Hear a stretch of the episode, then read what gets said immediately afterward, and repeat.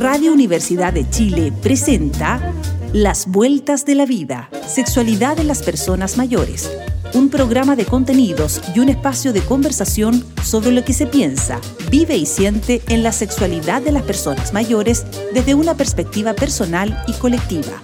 Conduce Johnny Acevedo Ayala, profesor de la Facultad de Medicina de la Universidad de Chile y doctor en Ciencias de la Educación Médica.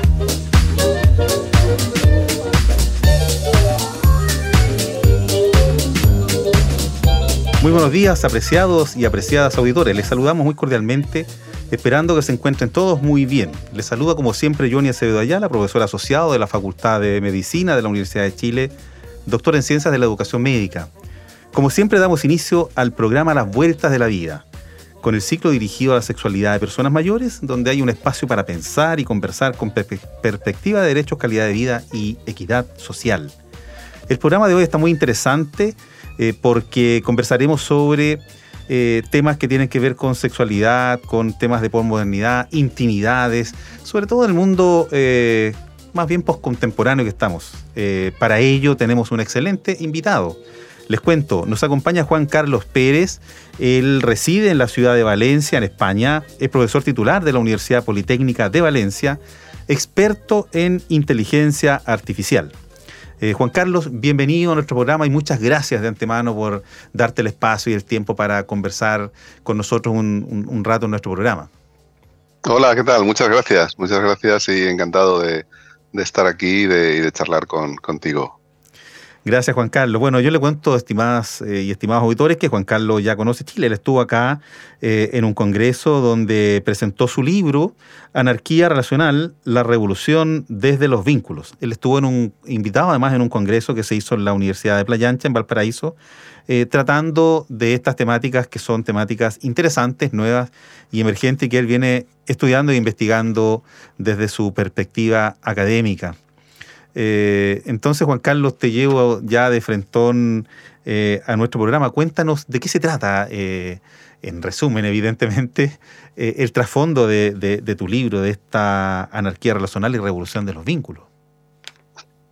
pues bueno, la, idea es plantear un marco, un marco que aparece en, Estocolmo, en Suecia, en 2005, y que se ha ido difundiendo por el mundo en, pues, por los principales, pues, primero Europa, Estados Unidos, eh, también eh, en América hay bastante interés, eh, en Latinoamérica, y, la idea es aproximar las, el pensamiento no autoritario ¿no? Y, de autogestión, es decir, no normativo. Cuando digo no normativo quiero decir que no, no utilizar las categorías y las conductas y las, y las, las ideas que nos vienen dadas, sino intentar hacer una, una reflexión personal, una reflexión colectiva en, nuestro, en nuestras redes de, afectos, en nuestras redes de amistad, en nuestra, en nuestra vida cotidiana, sobre las relaciones, del mismo modo que en la anarquía política se ha, hizo, se ha hecho durante estos, no sé, 200 años, ¿no?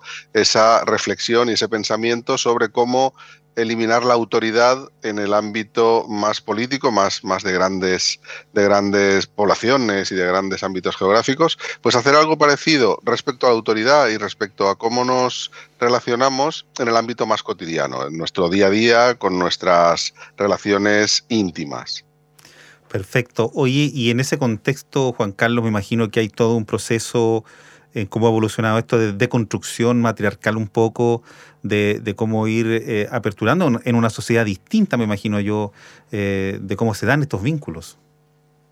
Exacto, sí, realmente los, los ingredientes, como bien, como bien lo, lo, has podido intuir, eh, los ingredientes de esta mm, propuesta de, de, cambio, de revolución de, de los de la forma en la que nos relacionamos son sobre todo toda la lucha feminista antipatriarcal, todo, esa, todo ese análisis de interseccional de las opresiones, empezando por el propio género, por, por, la, por, el patriarcado como, como, como forma de, de mm, eh, organización eh, desde el género, eh, desde otras opresiones como puede ser la racialización, la, mm, em, pues la diferencia, eh, las diferencias económicas entre, entre eh, personas con más posibilidades y con menos, todos esos elementos mm, que estructuran de una forma digamos, eh, vertical las, eh, la forma en la que nos relacionamos, los, nuestros modos de relación, y eh, uniendo ahí también la lucha, o sea, por un lado la lucha feminista, como digo, en, relación al patriarcado,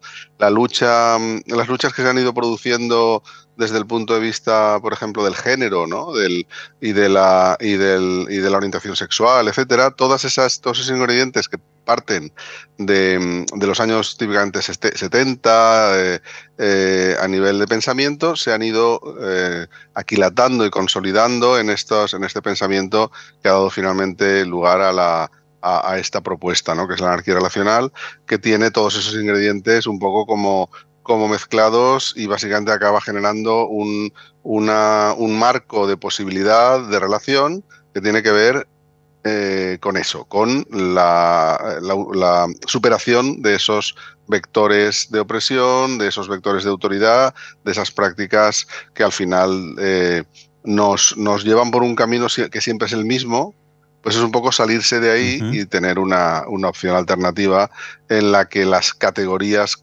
clásicas de relación eh, pierden un poco su, su, sentido original y, y, y todo se convierte en una red de cuidados, en una red de afecto. Esto es una cosa que, sabemos hacer muy bien eh, cuando hablamos de amistad y que sin embargo dejamos de saber hacer cuando entramos en categorías como la pareja, como el matrimonio, como el eh, y empieza empieza a funcionar empiezan a funcionar las cosas de otra manera, pues eh, aquí buscaríamos ese esa, esa forma de gestionar las las, las cosas eh, sin mm, recurrir a los patrones estereotipados, a los patrones que nos, que nos preceden, que están ahí desde antes que nosotros. No, vamos a intentar hacer, hacer las cosas utilizando todas estas herramientas que, nos, nos, vienen desde los años 70, 80 del siglo pasado, eh, de una manera más, más autogestionaria. ¿no? Correcto. Y por lo tanto, eh, estas relaciones de poder eh, van cambiando. Entonces, eh, entiendo, Juan Carlos, como que el, poder en estas relaciones de, de, amistad, de intimidad o de pareja se, se, hace más horizontal, si te voy entendiendo bien, ¿cierto? Eso es, eso es. Es algo así como ponerte unas gafas con las que automáticamente destellan todos los patrones de autoridad. Eh, o sea, la anarquía relacional te da una serie de, de, herramientas o de, alertas, ¿no? pone, pone como muy, muy, muy vivas, muy, muy en, en, primer término, una serie de alertas en las que te das cuenta de qué cosas eh, al final son eh, conductas de autoridad que tenemos naturalizadas, que nos parecen que son normales. En una pareja, esto es muy fácil de ver, en una pareja mm. eh, aparecen de repente una serie de, derechos, supuestos derechos, en los que hay una autoridad detrás, pero que nos parece normal. Nos parece normal que cuando tienes una pareja puedas decidir sobre sus días y sus noches, sobre sus gustos o sus, más, más que sus gustos, sobre sus prácticas, sobre, sobre mm, qué es lo que pueden y no pueden hacer, porque es lo natural, porque siempre se ha hecho así, siempre mm, la pareja contiene una serie de derechos que, más que derechos en realidad son eh, formas de control, forma, o sea, hay como, entendemos que tenemos cierto nivel de posesión ¿eh? sobre la otra persona y esa posesión o ese nivel de posesión nos, nos da derecho a cierto, ciertos niveles también de control y todo eso al final genera conductas de autoridad. Pues esas conductas y esas prácticas de autoridad son las que esas gafas que nos da la anarquía relacional como, como, como eh, elemento clave, como herramienta clave, nos, nos permiten eh, distinguir de una forma muy rápida. ¿no? Y, ese es el, al final, la anarquía relacional es esa sensibilidad. Oye, y interesante la, propuesta, Juan Carlos. Eh, estaba eh, eh, pensando mientras nos comentaba, porque evidentemente en, el mundo posmoderno en el que estamos, en esta propuesta que tú nos, nos haces, hay un juego, me imagino yo, de relaciones y de roles por donde transita el poder. Eh, por ejemplo, cómo transita el poder en la familia o al interior de los integrantes del sistema familia, pero también cómo, cómo eh, transita el poder en el sistema educativo formal, cómo transita el poder eh, en las distintas relaciones que las personas se van enfrentando. Por ejemplo, con las, las organizaciones religiosas de, distintos tipos que, que, manejan y tienen estructurado el poder de una cierta manera. ¿Cómo juega este concepto con todas esas relaciones de poder? Eh, sobre todo estoy pensando en, la forma como educamos a, los, a los niños, a los jóvenes, a esta sociedad en la cual estamos enfrentando. Claro, ahí, ahí, ahí, de, ahí es de donde viene el, el elemento mm, de conexión en el título que dice la revolución desde los vínculos. Es decir, eh, y del mismo modo que en el anarquismo clásico se ponía el, foco, se impugnaba, se criticaba la autoridad del Estado, que es una autoridad, digamos, mm, digamos basada en, la coerción física, ¿no? La autoridad de la, Iglesia, que, se basa en la, en, la coerción moral, ¿no? En decirte lo que puedes y no puedes hacer a nivel moral.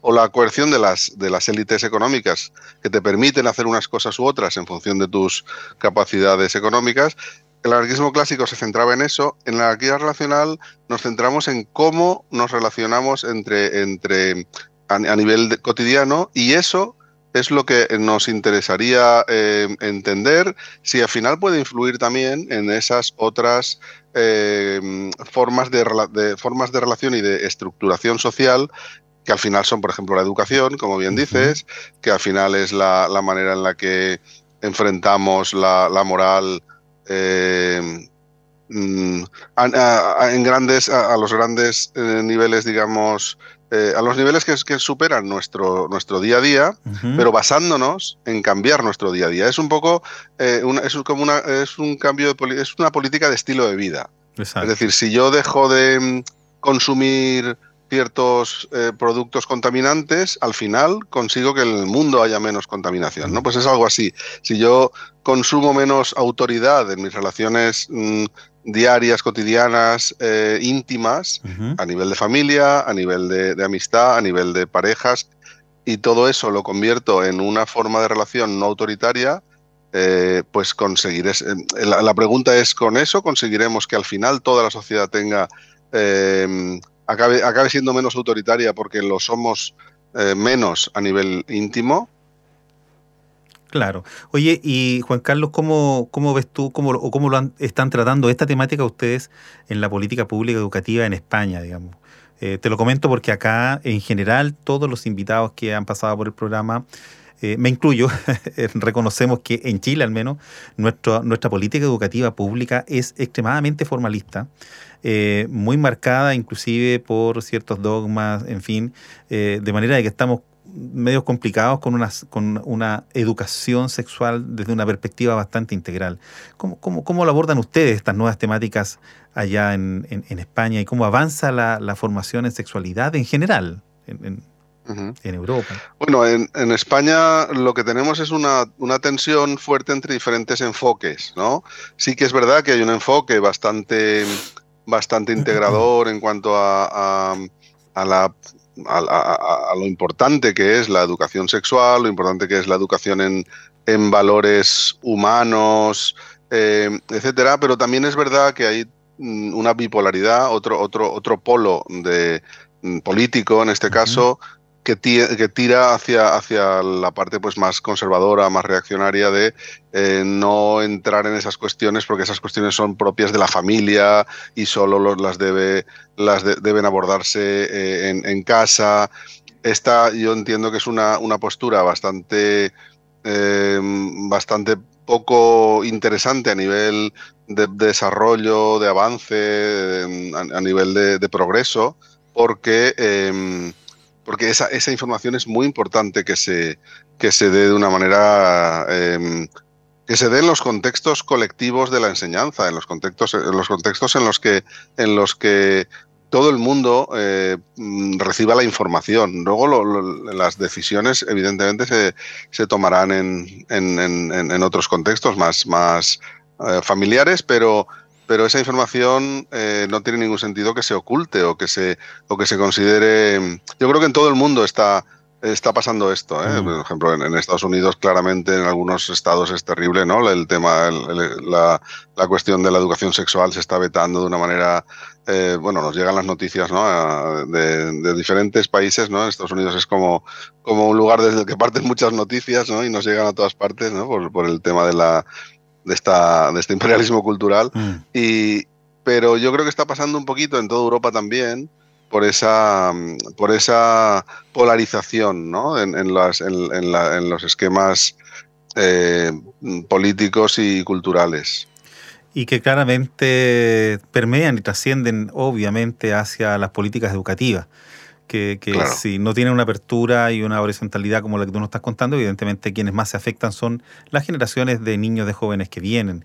Eh, yo se lo, eh, lo, comentamos, estimados auditores, porque Juan Carlos, entre otras cosas, es cofundador de la Asociación para Relaciones Afectivas Éticas No Normativas de Valencia y participa activamente en actividades como esta allá conversando con Juan Carlos Pérez, profesor titular de la Universidad Politécnica de Valencia, experto en inteligencia artificial y que estuvo en nuestro país presentando su libro Anarquía Relacional, la Revolución desde los Vínculos.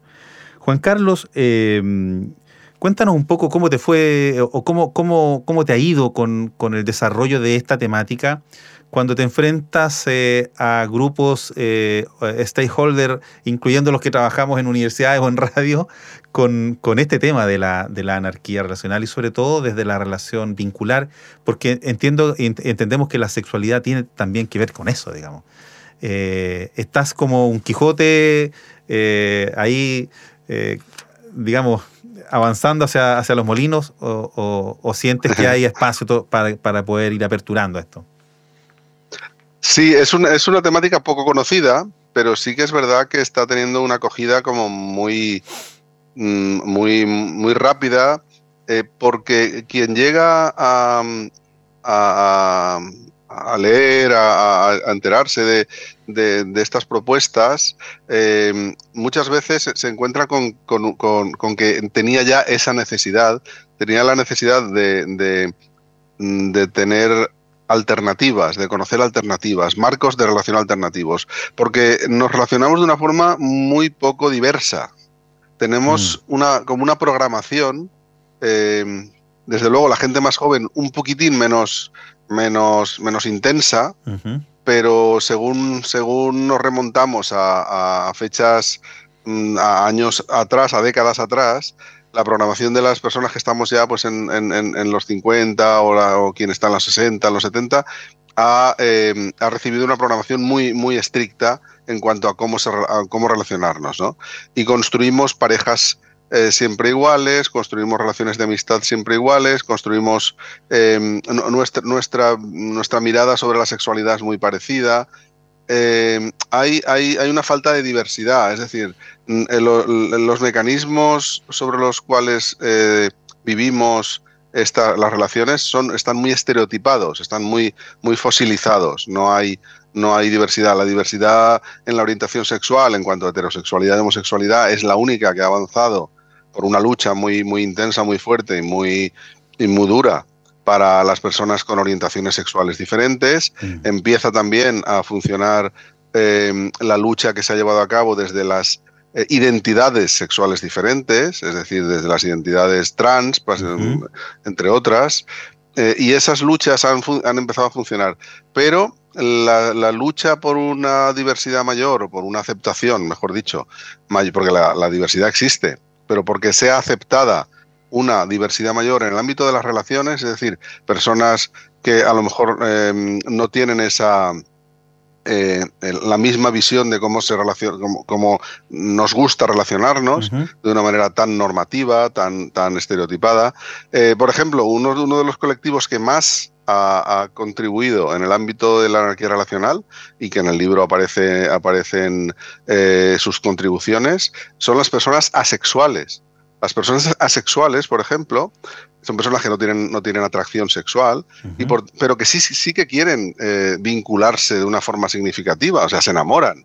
se, se, encuentran con, con, personas con las que quieren compartir muchas cosas en su vida, proyectos de vida, proyectos de...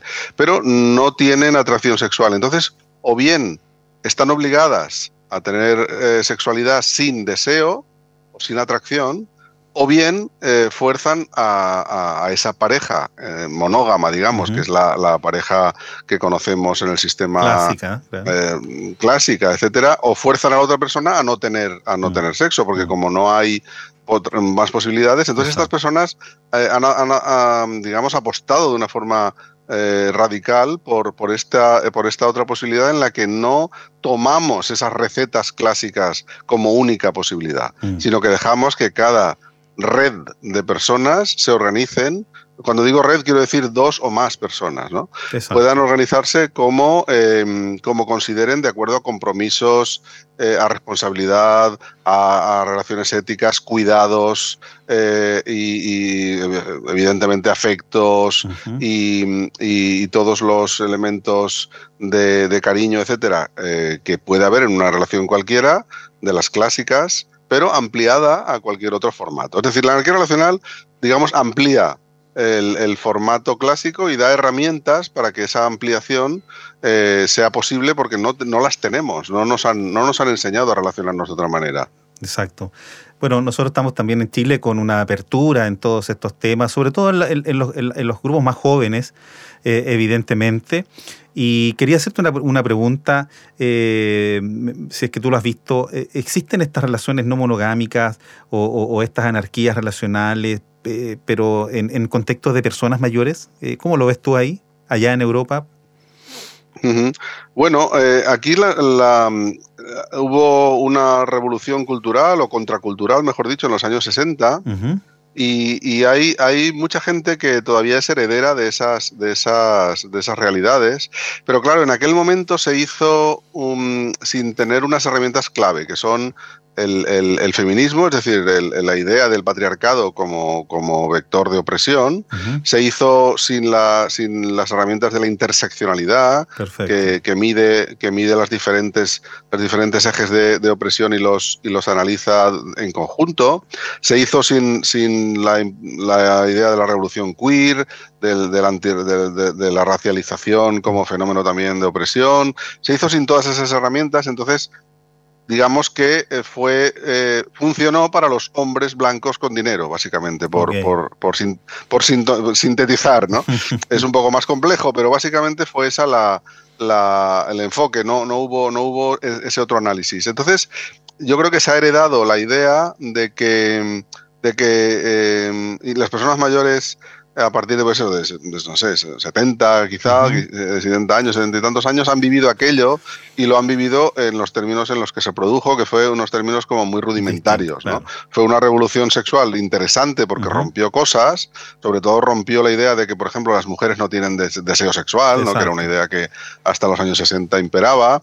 Eh, rompió muchas cosas y desde el mundo más, más médico eh, yo creo que, tuvo muchísimo impacto, ¿no? porque eh, fue heredera del, pues, del informe Kinsey y todas estas rupturas muy interesantes, muy importantes, pero desde el punto de vista más sociológico, pecó de, estos, de, estas, de estas problemáticas que, comento. Entonces, ahí, se, se, nota esa herencia y se nota más resistencia, por ejemplo, a las mujeres, porque tiene absoluto todo el sentido, porque no fueron beneficiarias, sino al revés, más bien fueron las que pagaron las, las facturas, ¿no? y, los hombres fueron los que, los que, los disfrutaron el, el, festín, ¿no? Entonces, eh, esa un poco es la, lo que yo, eh, lo que yo leo aquí. En, y sin embargo, las personas muy jóvenes es al revés. Están ahora mismo han bebido de, esos, de esas influencias del feminismo, de, las teorías queer, de la revolución, em, pues eso, postestructuralista un poco en lo que es la, de todos los, de todos los movimientos pues ecologistas, antiespecistas, etcétera. Y, entonces yo creo que van a están, están digiriendo mucho mejor estas ideas. Las conductas pueden ser parecidas, pero con, con, uno, con, esos, con esos elementos clave muy importantes de, eh, de antipatriarcalización y de, y de, y de eh, em, reestructuración de cosas como las masculinidades y las, y las opresiones de, todos estos tipos que, que, hemos comentado, ¿no?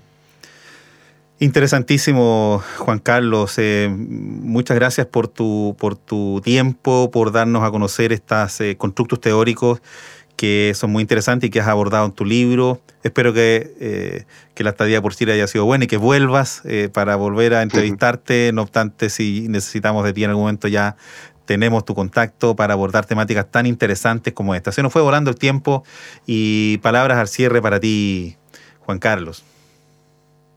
Pues nada, muchas gracias. Eh, espero volver, espero, espero que haya, que haya calado un poquitín el mensaje para porque realmente aprendemos eh, cada vez que, hablamos de estas cosas. Eh, aquí en, Chile hay muchísima, eh, muchísimo talento y muchísimo que aprender y, también ese, ese factor ¿no? de, esa sociedad como, como, como, más joven o más, más receptiva, más menos, menos fosilizada, ¿no? Yo, yo mm, estoy muy, muy, muy, muy contento de, haber, de haber intercambiado aquí esos conocimientos de, de ida y vuelta, ¿no? Que creo que es importantísimo. Así es, estimado amigo. Y bien, se nos ha ido el programa, estimadas y estimados auditores, así termina las vueltas de la vida. Eh, en el 102.5 FM de tu dial. Recuerde revisar el programa en la página web de la Radio Universidad de Chile o en Radio Universidad de Chile online en la pestaña Vuelva a escuchar. Además puede descargar todos nuestros programas directamente desde Spotify y otras redes sociales. Les esperamos como siempre el próximo martes a las 11 de la mañana. Reciban un fraterno abrazo y nos vemos la próxima semana. Chao, chao. Radio Universidad de Chile presentó Las Vueltas de la Vida, Sexualidad en las Personas Mayores. Un programa de contenidos y un espacio de conversación sobre lo que se piensa, vive y siente en la sexualidad de las personas mayores desde una perspectiva personal y colectiva. Condujo Johnny Acevedo Ayala, profesor de la Facultad de Medicina de la Universidad de Chile y doctor en Ciencias de la Educación Médica.